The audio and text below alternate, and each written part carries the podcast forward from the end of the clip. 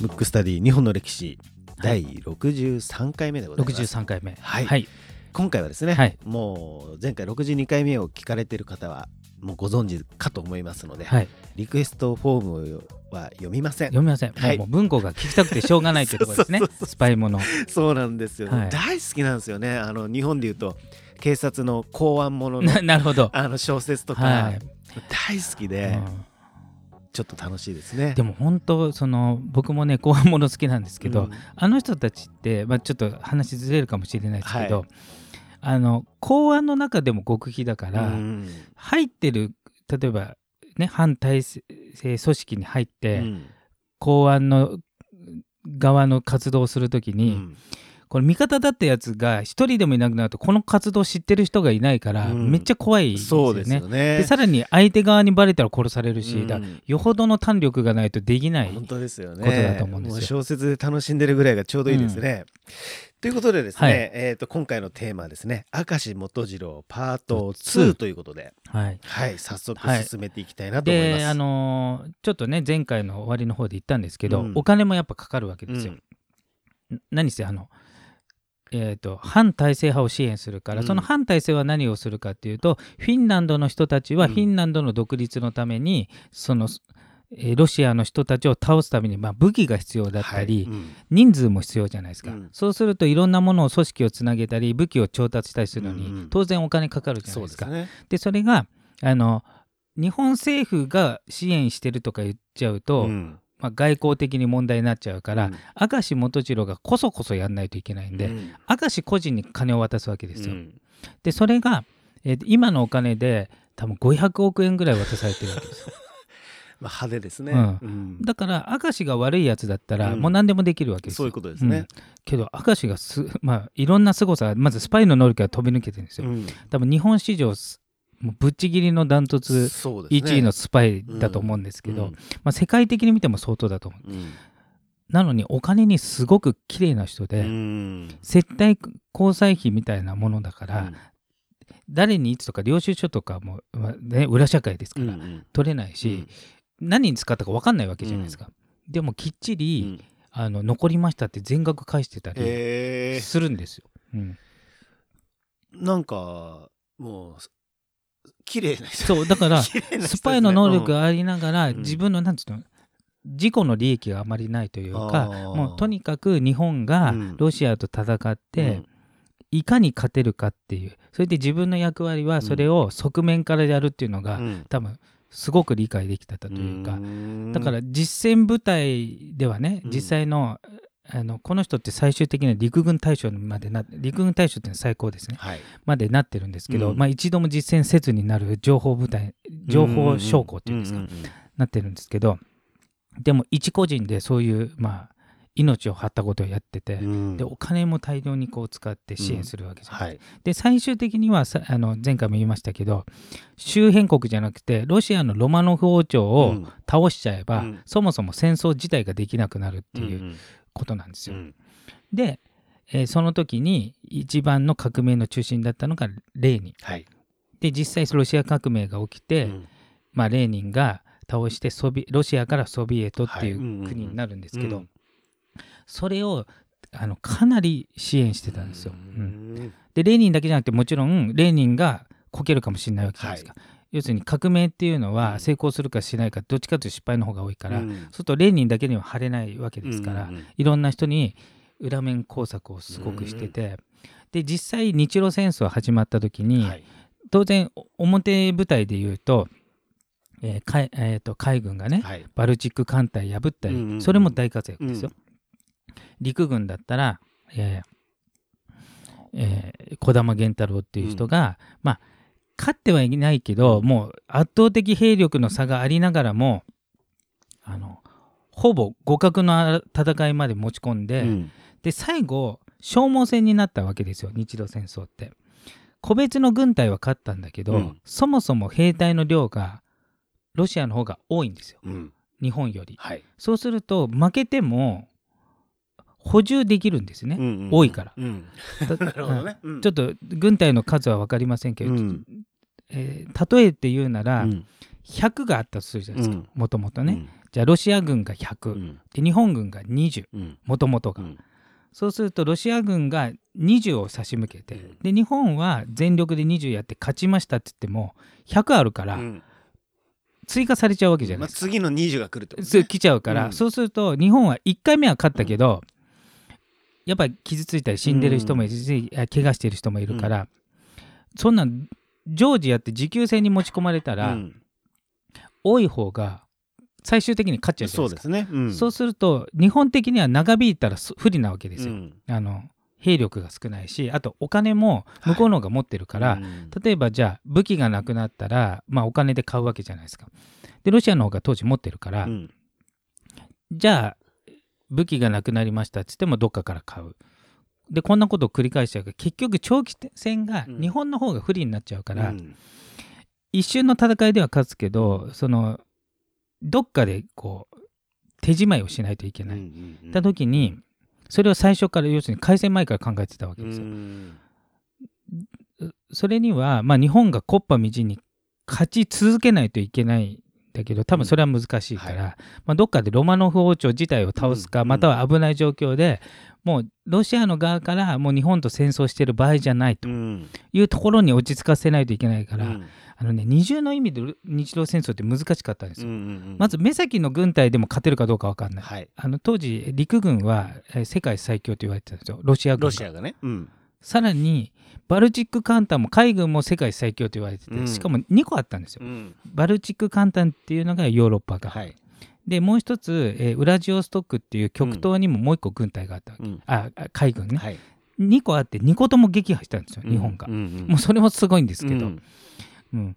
でもで陸軍は、まあ、無傷で残ってるわけじゃないですか、そうだからもう最初からその明石の活動がなければ多分日露戦争最終的には負けたんですよ、なるほど。おそらく、うん。あの長期戦でねその目先では勝ったけど、うん。だから第二次世世界大戦の日本と一緒で、うん。最初のパールハーバーやっつけた時は、うん。日本が有利だったけど、うん。どんどんどんどん時間が経つとアメリカが有利になってくるのは圧倒的にアメリカの方が兵隊の量とお金の量と石油の量が多いから、数で負けてたってそうことですね。だから長期戦だったらちょっとダメじゃないですか。うんでその時にもう日本が勝ってる間にもう革命とかうん起こすしかないっていうことで、うん明石がもうめちゃくちゃ活躍するわけですなるほど。ここで出て、しっかり出てくるわけですね。で、えー、とロマノフ王朝が、はい。もしかしたら自分たちが殺されるかもしれないっていう時に、うん外交交渉で、うんえー、と確か小村寿太郎っていうね、うんうんうん人ですよね、うん。ヒゲの、はい。うん。小村寿太郎がロシアと交渉して、うん。えー、と一応日露戦争終結に向かったわけうですよ、ん。ただその時日清戦争っていうのがその10年前にあったんですよ。はい。でそれは清っていうね今でいう中国と戦った時、その時は戦争でその時は本当に日本が勝ったんですよ、うん。だから賠償金とかうん。領土のねだから台湾を日本領にしたりとかうんうんことできたのうん。に、あの日露戦争ってうん。一応す、えー、と日本人の士気を上げるために、えー国では日本勝った勝った勝ったってやってるんですけど、うん。あの本当はうん。勝ったんではなくて優勢の状態だったうんんうですね、んうん。まあ、柔道でいうと優勢。でも残り時間がいっぱいあったんだけど、うん。これ残り時間言ったらロシアの方が柔道でいうと体力があるからうん。負けちゃうかもしれないから、うん。一回試合止めてこの試合ここで終わりにしませんみたういな、ん。一応引き分けにししたいけど、うん。で優勢の状態で、うん。で、えー、とロシアもそれを飲んだんですよ。だから勝ってないから、うん。賠償金も取れてないし、うん。領土も取れなかったんです。よ、はいはい。だから日本では暴動起きたんですけどあそうなんですね。うん。あのちなみにその暴動が、えっと歴史の教科書だと日比谷焼き討ち事件って書いてあるんですけど、うん。事件ってなってますけど、うん。あの限界令っていうの引かれてん。軍隊が東京に出てるんで、うん。ほぼもう騒然としたうん。ことになってるんですよ。うん。だってもうめちゃくちゃお金要するに一般の庶民っていうのは、うんあの減らしてますから。そっかそっか。要するに戦争のために全てを犠牲にして、うん。全てのお金を、えー武器とか、うん。そういうのに使うために、日常生活は、えー、と要するに貧乏な状態うん。みんなで耐えましょう、うん。で餓心昇胆っていう言葉で、でやっと耐えて耐えてやっと戦争もバルチック艦隊勝っただの,、うん。あの陸軍で勝っただの新聞ではそういうふうに言われてるから、うんうんうん。庶民は勝ったと思ってるから、うん勝ったイコール今まで貧乏にしてたからロシアからお金を取って、うん。豊かにならないまでも元の生活に戻れると思ったら、うん。一切賠償金取れないなるほど。けど明石があそこで、うん。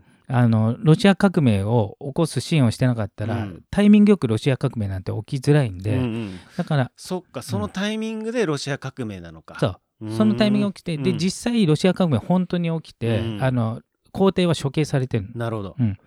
あの実際にちょっと後ですけど、うん。だからそのロロシア革命起きて、えー、と僕らがちっちゃい頃は今の人たちはね、うん。そのままロシアですけどそのうん。時ソビエトだったじゃない、そうですね、うん。ソ連って言ってました。ソ連って言ってる、うん。うん。だからそれをやったのがうん。実は日本人がかなり関与してるという、うん。それが明石元次郎。いやー、すすごいことですね。国をねそうそうそう。崩壊させちゃったってことですね。そうそうそう。だからあのし一人の活躍、うん。まあその側面支援入れたら少数の人たちが、うんうんまあ、海軍の何万人うん。陸軍の、あ海軍の何十万人うん。うん陸軍の何十万人に匹敵する活動で最後はこの情報戦うんうのん。スパイのロシア革命がとどめうんうでん。引き分けに持ち込めたという。うん。でもそう考えると、うん。そのね前回、えー前々回か、うん。日本人の気質なんて話してましたけど、ん。めちゃめちゃ外交上手ですね。そうそう上手。上そう手ですよね。だから今の感覚とちょっと違うイメージじゃない、なんかうあの手この手を使って。そうですよね。なんかどっちかというと今の日本人ってあの手この手でやられちゃって、うん。で日本人はまともにやりすぎて、うん。若干損してるイメージがあるじゃないですか、うん。この時代は全然違う違いますね。よん。読んでますよね、うんもうこの要するにただドンパチ戦争したって負けるからっていう落としどころをちゃんとしながらもうすでに動いてたっていうそう。ね。でそのことが、うんえー、と今となっては分かるじゃないですか、うん。例えばあのロシア革命実際に起きたり、うんうんで当時は起きる前だから、うんそれをやろうって言った時まず信じないし、うん。そんなことより軍隊強くしろっていうのが風潮だったのに、うん。だから児玉源太郎と山形有朋も偉かったんですよ。ううん。んあの全部がお金ない中、うん。そのスパイのお金をうん。さらに増額したのはこの2人と言われてるんで、いかに大事だとか知ってたわけ、うん。だから明石の能力とその、えー活動自体が非常に重要だと思った人がいたと、うん。けどその人たちが死んでから、うん。実は陸軍っうてん。情報が軽視になっちゃったんです、ああなるほど。そういうスパイとか情報戦よりもん。実際の戦闘で。戦うやつが有利になったから、うん。だから明石元次郎って帰ってきて陸軍大将にはなりましたけど、うん。いろんなところでこいつもしかしたらロシア側に通じてんじゃないかっていうことでちょっとねそうだからあんまり認められないまま、うん。いろんな養殖にはついてんだけど、うん。中枢にはなれない。うんうんで結局その情報のスパイっていうのがその後あんまり重要視されなくてあんだけ活躍したのに、うんその後の日本っていうのは情報戦が得意でもないし弱くなってかそうするとあの第二次大戦の時に、うん。なんか暗号が全部ダダ漏れだったっていう、ういうことそういうこですよね。と。だからそその頃から軽視されてうん。そんなことだと出世もしないし良くないからやっぱり戦う方がいい子を重要視された、うん。けど日露戦争の時はそっちが大事だって分かってたやつもいたから、だからそのままの流れで言ったらもしかしたら世界最高の暗号技術とか、暗号解析あ解析がうん。できる状態で、まあそれでも太平洋戦争は勝てたか分かりませんけど、はい。まあそういうことだったうんですよ。ん。まあ、状況はちょっと変わってたかもしれないですね。うんうんうん。いやそうするとやっぱり山形とか、うん。えっ、と児玉の、うん。そのセンスといううんか、ね、そうそう。あれはやっぱり山形って長州ですよね。長州、うん。やっぱりそそういう戦いをしてたんですかね。うん、かだかそうですね、だうん。ただ周りも長州の人もいたあからだからやっぱりすあそっか。すごく目があったんじゃない、うん。で山形自体も軍政旗って言って、うん。あの陸軍の最高元帥まで行ってる。はい。大将の上元帥まで行ってるんですけど、現場の戦いは下手くそだった。陸軍っていう組織作りがうまかったののが、えー、と山形有朋あれですねあのー弱点をうん。ちゃんと分かってたってことですね。そうだとう。思う、んうん、だからあの児玉あ源太郎はあの現場の人なんですけど、うん。現場の人だけどそういうスパイの重要性とかあと側面支援ああの戦うだけじゃない、まあ、孫子の兵法でいうと、うんうん。まあ、戦うずしてか勝つっていうのが、まあ、大事と書いてありますけど、うん。そういうのがよく分かってたこの人たちが同時に存在して、うん。あとは明石の天才的。うん。だからやっぱドイツの人がうん20万人に匹敵でもっとかもしれないレベルですね。そうこれ後から考えると、うん。その時その時は分からずうに、ん。うん。でもその時でも20万人ってねいう数字が出てくるぐらいですからね、うん。いかに影響力がそう。強かったってことです、ね、そう。だからもうこの人いなかったらもうもう全然違った展開持って、あの世界史自体が違う展開になってたかもしれないっていうね。うん。へえちょっと。でこれは明石さんは、うん結局こ最後あのスパイうん活動終わって、うん。まあ、陸軍大将まであったから大将になるってことは現場じゃなくて、うん。台湾総督とか、はい。台湾のトップとか、うん。いろいろこの一般の最高くらいにはついてるんですけど、うん。全部ね、うん。あの早く辞めさせられちゃったり、だからす晩年はちょっときつかったで55ぐらいでちょっと早死にしてるんですよ、だからちょっと命削っちゃったのかなっていうのはありますけど、でもそれくらいのことを知ってきましたよね、優秀すぎたんですね。そう。でもね例えばこういう番組に取り上げられたから知ってるようなもので、うんそうですね。あそんだけ活躍してもやっぱ裏方っていうのは目立,、まあ、目目立たないのが美学なのかもしれないですけど、うんまあ、スまあ、パイですからほとんどねね,、知らないので、うん。いやーちょっとね。どうでした？僕はねあこういう話大好きなので 大ざ大満足ですか？大満足ですね、まあ広瀬さんもね探偵やってたからちょっとあそうですね。ちょっと。ちょっとはね、うん これ聞いてる人ね、うん。広瀬が探偵をしてたっていうね。何者だっていうね。あの本当は三名学のね。人ですけど人ですけど。今はね。うん。ちょっと前に探偵やってたこともありまして、まあ、いろんな経歴があるんですけど。そうですね。はい、まあなんかねあの皆様の前になった時に探偵話をねそうですね。はい、いずれはい。お話しできればなとはい。思います、えー今回のテーマは明石元次郎パート2でした